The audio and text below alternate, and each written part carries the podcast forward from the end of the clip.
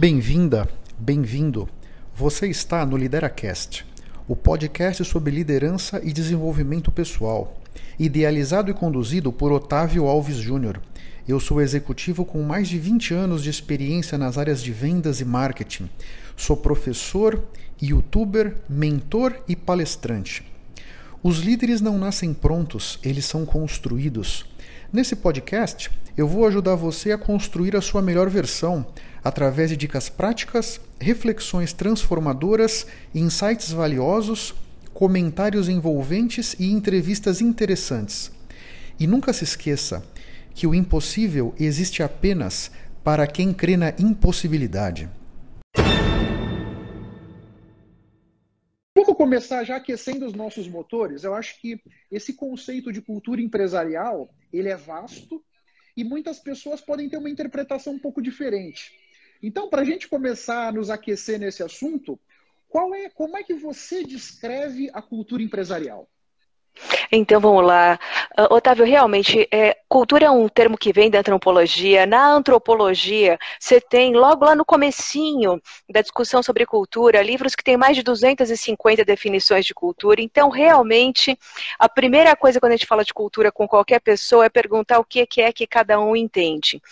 Em geral, em ambiente das organizações, a gente está falando de cultura como algo que a organização tem alguma coisa que uh, é o nosso jeitão de fazer as coisas aqui, que a partir de uma série de aprendizados, de coisas que a gente considerou que deram certo e outras que não deram. O que dá certo a gente vai repetindo, o que não dá tão certo assim a gente deixa de fazer. E esse, esse grande uh, assim, esse cozido, que nem eu brinco, né, é, de aprendizados, vai é, sendo explicado para todo mundo que entra como, olha, é assim que a gente faz as coisas aqui. E assim, não está escrito em lugar nenhum. É invisível Entendi. muitas vezes. A gente simplesmente entra na empresa e alguém diz e fala assim: olha, é assim que a gente faz as coisas aqui. E o negócio vai permeando. Um outro aspecto que eu estava pensando hoje mais cedo, a questão da diversidade. Então, uhum. é muito importante hoje em dia que as empresas sejam diversas, para que uhum. vários pontos de vista possam chegar a uma solução melhor, entender um pouco melhor as necessidades dos clientes, o que fazer para encantá-los e tudo mais. Agora, como é que esse grupo, cada vez mais diverso, vai conviver sob a mesma cultura? Como é que são essas tensões na sua forma de ver?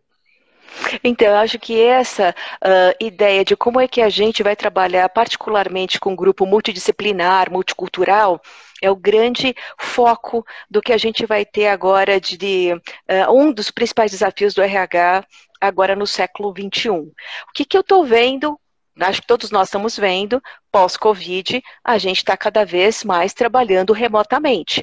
Verdade. Isso vai facilitar muito mais grupos, inclusive com culturas diferentes, geografias diferentes. Por um lado, essas cabeças que foram é, juntando aprendizados de vida diferentes, né? De novo, cultura é isso, são culturas distintas, uhum. elas têm soluções para problemas complexos melhores. Uh, né? Quando a gente está falando de criatividade, o melhor jeito é você. Eu brinco o seguinte, Otávio: em vez de tentar sair fora da caixa, eu odeio esse termo. Vamos juntar a minha caixinha, a sua caixinha, a caixinha do outro. E a gente vai ter um arcabouço de ideias fantásticos, sem ficar forçando é, as pessoas a fazerem coisas que elas não estão acostumadas. É simplesmente cada um ser autêntico e ser você. Entendo. Isso é muito legal é, é o ponto positivo desse trabalho remoto, com equipes multidisciplinares, com essa diversidade cultural. Agora, qual que é o problema? cultura é feita de ritual, é feita de dia a dia. Como é que nós vamos conseguir ter uma cultura bacana e uma diversidade cultural? Como é que essas coisas vão se entremear e se balançar, vai ter um, um balanço legal, entendeu? Perfeito. Com certeza. E esse é um ponto muito importante. A cultura ela tende a ser muito estável. Sendo estável, o que, que, é, o que, que é que a cultura proporciona? Um jeito muito fácil da gente interagir socialmente. Cultura é homogeneizante.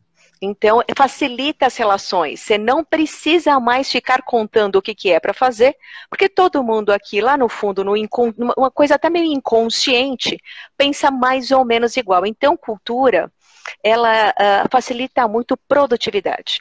E quanto menos diversidade você tem, e esse é um ponto importante, Otávio, mais produtivo no sentido de reproduzir a mesma coisa, o grupo é capaz de ser. Agora, o ponto curioso, e, e, isso que eu fico assim muito preocupada quando o pessoal fala de diversidade, como se fosse assim a apologia da diversidade, e aqui super importante, eu sou muito favorável. Por ser muito favorável, eu acho que a gente tem que fazer a coisa direito para uhum. funcionar. Perfeito. Então, uma das coisas que a gente tem que alertar é que diversidade, particularmente cultural, né, ela traz conflito. Mas o conflito é um conflito bom. É um conflito que faz com que você tenha soluções melhores, especialmente para cada vez mais é, problemas cada vez mais complexos. Entendo.